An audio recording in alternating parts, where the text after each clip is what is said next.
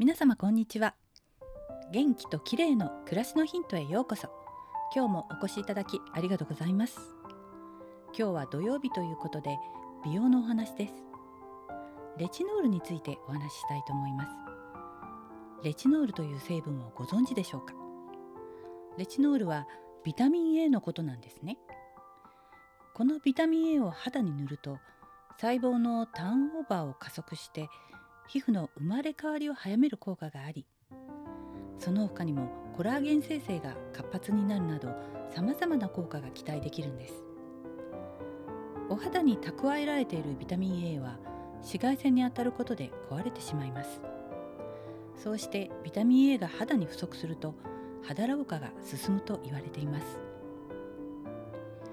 レチノールは刺激性が強いのが特徴で人によっては肌がかさついたり赤くなってヒリヒリしたりする場合もあります。刺激を感じるかどうかはその人の肌質によるようです。ただ現状では多くの場合はパルミチン酸レチノールというレチノールの誘導体が配合されています。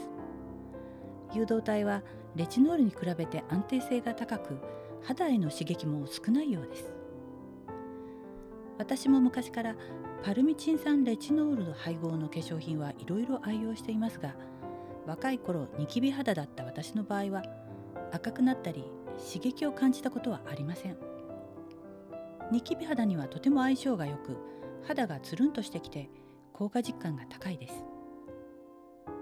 でも人によってはパルミチン酸レチノールでも刺激を感じて赤くなる場合もあるのでしばらく使用しても症状が続くようなら一旦使用を中止して医師に相談するのが良いでしょう。なお資生堂さんのシワ改善効果のある薬用化粧品には誘導体ではなく純粋レチノールが配合されていて話題ですよね。